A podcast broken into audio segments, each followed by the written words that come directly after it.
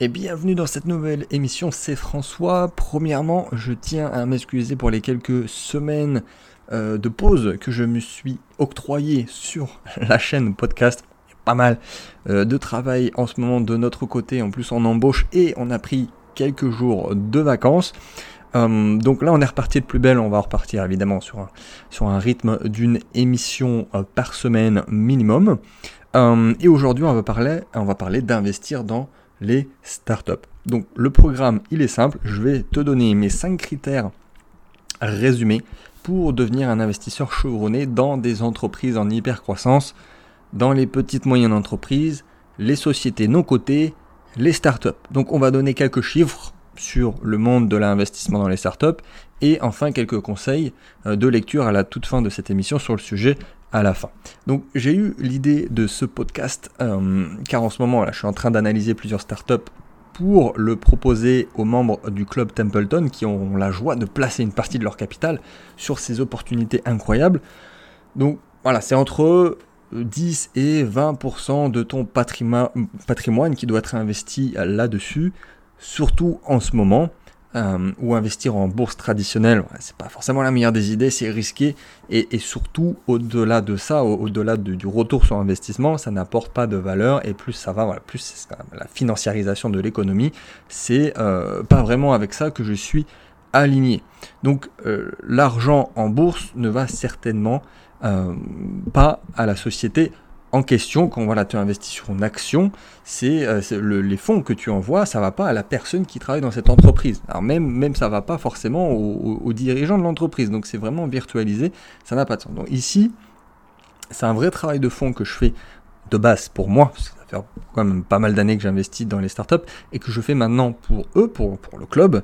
Euh, et non seulement ils ont des projets fous sur lesquels investir, et en plus avec la force du groupe, ils peuvent se placer avec un ticket d'entrée moindre et accessible parce que c'est c'est pas réservé aux néo-investisseurs. Normalement, c'est un peu un, investissement, des placements qu'on fait quand on est déjà euh, un investisseur depuis très longtemps et surtout qu'on a du capital. Et comme toutes les opportunités du groupe d'ailleurs. Bah, il n'y a pas que des startups dans, le club, il y a des placements alternatifs, exotiques, à haut rendement, élitistes. Mais voilà, je ferai des, des émissions très particulières là-dessus sur chaque sujet prochainement. Mais aujourd'hui, c'est les startups. Voilà, parenthèse fermée. Et avant de commencer, moi, je t'invite à écouter euh, mes émissions podcast 91 et 98, si je dis pas de bêtises, qui complètent à merveille euh, l'émission du jour juste après, si c'est pas le cas, et je te mets les liens euh, de ces émissions dans la description. Donc l'émission 91, numéro 91, c'était euh, c'était en août 2019, donc ça fait un an. C'était quatre conseils business tirés de mes aventures startup. Donc cette émission était plus axée business, euh, avec des conseils si tu es porteur de projet. Alors même si tu es investisseur, si tu es juste investisseur, c'est intéressant d'avoir en tête ces, quatre conseils, mais aujourd'hui en tout cas on va se focaliser sur le côté investisseur et l'émission numéro 98 qui a été enregistrée en novembre, euh, où là on parlait du private equity, donc introduction au capital investissement. Donc là, c'était vraiment une introduction, on va dire, à toutes les formes d'investissement possibles dans les entreprises non cotées. Bon, il n'y a pas de critères, il n'y a pas de conseils dans cette émission-là, mais en tout cas, ça te donne une excellente introduction au monde des entreprises euh, non cotées. Donc je t'invite à les écouter ou à la réécouter si tu veux compléter avec l'émission du jour, émission 121 si je dis pas de bêtises. Donc ça nous fera une très belle série de trois épisodes sur la question. Bon, alors tu le sais probablement, si tu me suis euh, depuis un petit bout de temps, moi, de mon côté, j'ai déjà lancé deux startups dans des domaines innovants et je suis en train d'en lancer une nouvelle dans l'écosystème crypto, blockchain. C'est de loin mon plus gros projet, de très très loin mon plus gros projet. Et euh, voilà, j'ai quasiment pas donné d'informations dessus pour l'instant. Ça va faire on va dire sérieusement, ça va faire 8 mois que je suis dessus. Euh, d'ailleurs, je ne suis pas tout seul. Et ça sera euh, pour bientôt. Donc, stay tuned, comme on dit, si tu veux avoir les informations. Donc, les, deux premières euh, startups que j'ai créées, soit j'ai revendu, soit j'ai encore quelque part dedans. Mais en tout cas, je m'y implique plus et je ne passe plus de temps et d'énergie dedans. De l'autre côté, là, je viens de parler du côté porteur de projet. Je suis aussi investisseur dans des startups. Donc tu appelles ça comme tu veux, un, business angel, un investisseur en capital risque, capital investissement, private equity. Mais euh, voilà, j'ai déjà fait des, très belles opérations sur des entreprises que j'affectionne en plus. C'était des, fois 15, des, des fois 40 en 2, 3, 4 ans euh, avec ces investissements. Donc c'est l'avantage et l'inconvénient, c'est que ce capital est bloqué, mais ça peut être aussi une, on dire dans, dans l'autre sens, si on réfléchit euh, dans l'autre sens, ça peut être aussi une euh, un bon point pour ceux qui ont du mal à gérer leur argent et qui peuvent se retirer et prendre des mauvaises décisions si jamais, admettons, le marché boursier se casse la gueule. Ben là, on peut pas récupérer parce que c'est bloqué. Mais tant mieux, parce que ça, euh, fait pas de bêtises comme ça. Donc pour ouvrir une parenthèse, c'est aussi en, en, partie comme ça que j'ai investi sur les cryptos. C'est-à-dire qu'une partie de mes critères, on va, on va les retrouver ici. Donc pour ceux qui ont ma formation best-seller Crypto Révolution, vous allez retrouver certains points importants bien sûr parce que c'est un peu la même logique. Euh, et d'ailleurs c'était j'avais été invité en 2018 à speaker sur le sujet. C'était au Crédit Agricole au village Baïséa pour ceux qui connaissent à Montpellier. Et j'avais mis enfin, mon approche analytique en avant et que je l'avais partagé ensuite dans, une de mes formations. Donc on y va, c'est parti. Là, ça fait déjà 5 minutes euh, qu'on parle. C'était une introduction euh, indispensable. Premier critère, c'est le facteur humain. Donc je l'ai mis en 1 parce que pour le coup c'est vraiment le plus important. premier critère. Alors qu'est-ce que je veux dire par le facteur humain? C'est euh, bah, évidemment l'équipe, le, et ça va même plus loin que ça en fait, c'est l'équipe, les conseillers euh, et, tous ceux qui travaillent avec l'équipe. Donc ça peut être même le, leur cabinet comptable, leurs avocats, qui sont-ils, avec qui ils ont travaillé, est-ce que c'est les meilleurs des meilleurs ou est-ce que l'équipe travaille avec des ploucs Donc ça c'est l'équipe et aussi tous ceux qui gravitent autour de l'équipe. Donc on veut une équipe Dream Team. Voilà, et on va regarder qui sont ces personnes. Les membres, évidemment les fondateurs, le fondateur ou les fondateurs, et tous ceux qui sont, euh, on va dire, dans les sphères de, l'entreprise. Donc les membres, leurs compétences, bien sûr, leur CV, et euh, est-ce qu'il y a voilà, une tête d'affiche dans l'équipe? J'irai même encore plus loin sur ce point. Euh, alors ça, c'est vraiment un paramètre vraiment perso sur le, facteur humain. Je regarde aussi si le ou les fondateurs ont besoin d'argent à titre personnel pour vivre. Alors ça peut paraître bête, mais, mais vraiment, écoute bien, c'est-à-dire qu'il y a 95% du temps, euh, des gens super qui lancent des projets super. Et au bout de, de 6 mois, déjà, ça commence à être compliqué pour eux parce que bon, voilà, ils travaillent 12 heures par jour, c'est le principe d'une startup hein, sur leur projet.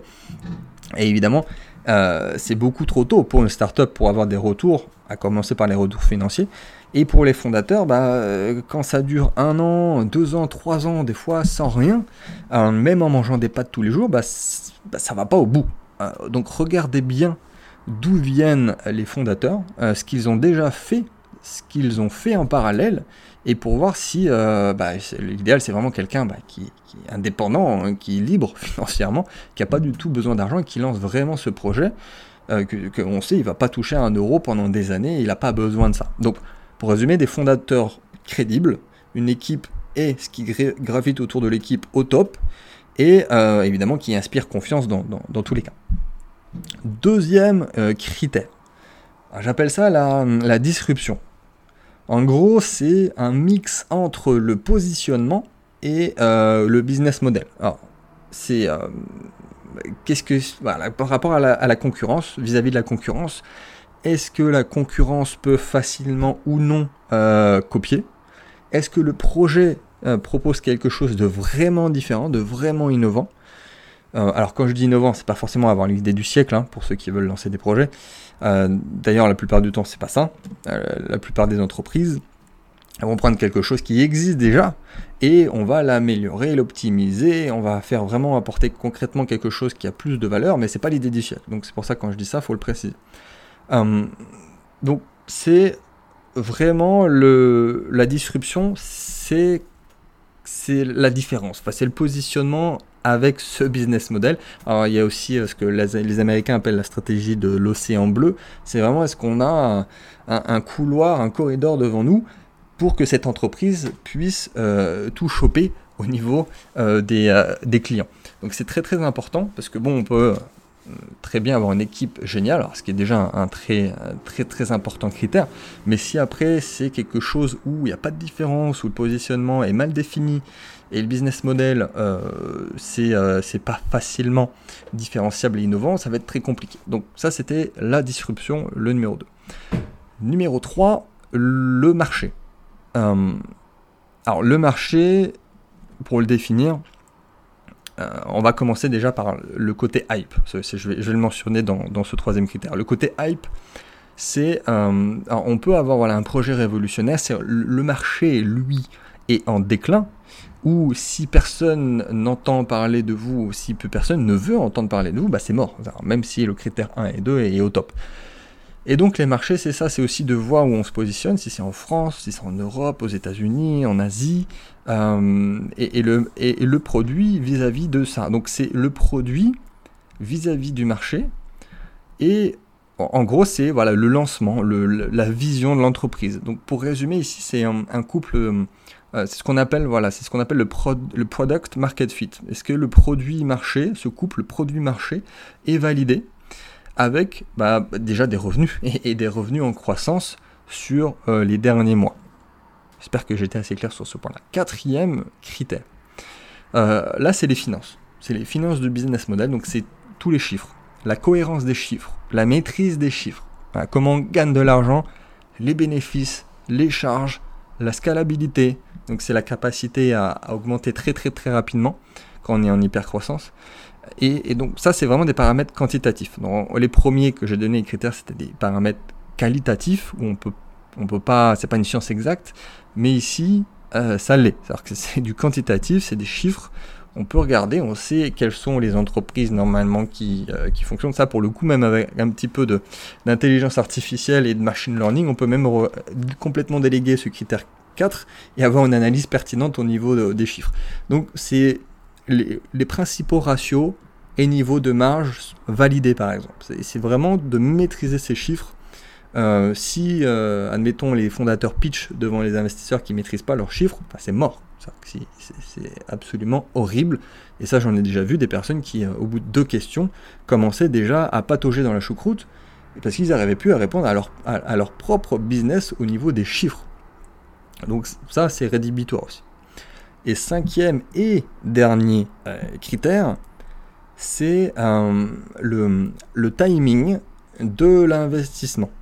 C'est-à-dire à quel stade de croissance de l'entreprise on investit? Voilà, ça fait toute la différence, euh, à la fois dans le risque pris et dans le retour sur investissement potentiel. Parce qu'on peut très bien investir, on va dire, relativement tard dans une startup.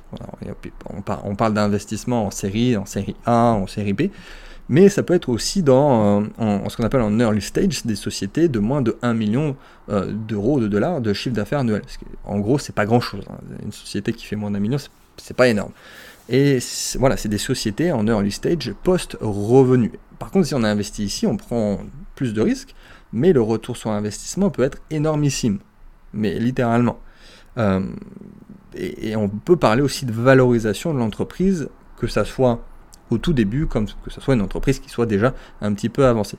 Donc ici, ce cinquième point, c'est un peu lié au point numéro 3 de marché, mais est-ce qu'il y a, admettons, est-ce qu'il y a un prototype ou pas? Est-ce qu'il y a euh, déjà du budget com? Est-ce qu'il y a déjà de la pub de fête ou pas? Est-ce que c'est simplement une super idée sur un bout de papier ou est-ce qu'ils font déjà du chiffre d'affaires depuis plusieurs mois?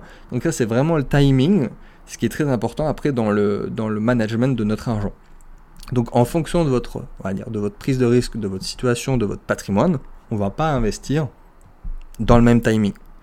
Euh, alors on, ne va pas aussi forcément systématiquement rechercher des, licornes potentielles. licornes, enfin si tu sais pas ce que c'est, je te, je te, laisse regarder par la suite, mais euh, on peut très bien vouloir investir sur des, entreprises qui sont déjà bien avancées, qui sont techniquement même plus forcément des startups, mais qui ne sont plus, qui ne sont pas encore cotées, et aller chercher un multiple de x5, x10 euh, sur un ticket qui nous convient. Donc on va pas forcément aller chercher une licorne et d'aller chercher le x50 par exemple.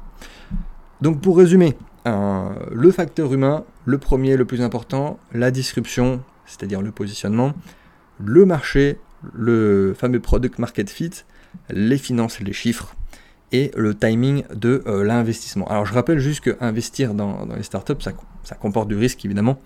Euh, ici, dans cette émission, j'ai pas donné de nom euh, volontairement, mais c'est pas des conseils financiers en tant que tel. Par principe, c'est aussi ça, investir sur les marchés, on va dire sur le marché de, des startups.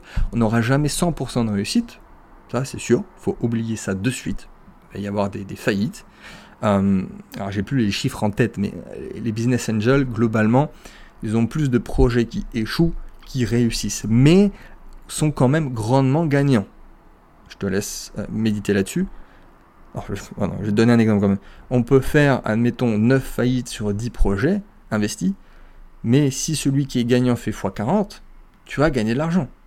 Hein, je te laisse faire les calculs, mais c'est des maths. ah bon, il faut être mauvais quand même comme business angel pour faire 1 sur 10 seulement. Et c'est exactement comme la crypto. Il y a certains projets, on va dire, de petite capitalisation vont nous faire perdre notre capital, mais c'est pas grave parce qu'on a eu un certain pourcentage de notre portefeuille global qui aurait été investi intelligemment là-dessus. Hein pour ceux qui, ont perdu un petit peu d'argent sur certaines small caps qui, euh, qui auraient pu être conseillées. Donc on va chercher euh, par contre, on va aller chercher des risques quand même, c'est le principe, et avoir ce, fameux investissement, ce fameux deal qui va changer notre vie, par contre, dans, l'autre sens. L'autre qui va faire oui x 40, ça va changer une vie. Donc pour aller plus loin, pour ceux que ça intéresse, il y a quelques livres que je conseille, euh, que j'ai lus. Le premier c'est Que vaut ma startup? Que vaut ma startup de Carl Alexander Robin? Euh, génial. Pour à la fois l'investisseur et le start c'est génial. Également un peu plus connu, c'est Zero to One. Alors c'est, j'adore ce livre. il fait partie de mon top 10 de livres entrepreneuriaux global, mais vraiment j'adore ce livre. Et encore plus connu, euh, le fameux livre Lean Startup, où là on va dire c'est vraiment plus pour les start eux-mêmes, mais au moins c'est bien si on veut aussi investir, parce qu'on va comprendre, on va se mettre dans la tête d'un start de comment il réfléchit, de vers où il va aller. Donc voilà, c'est tout pour moi pour cette semaine. C'était pour répondre aux membres du club qui m'avaient posé cette question, dis-moi dans les commentaires si tu as déjà investi toi dans des entreprises de nos côtés, et je te dis à très vite pour la prochaine émission.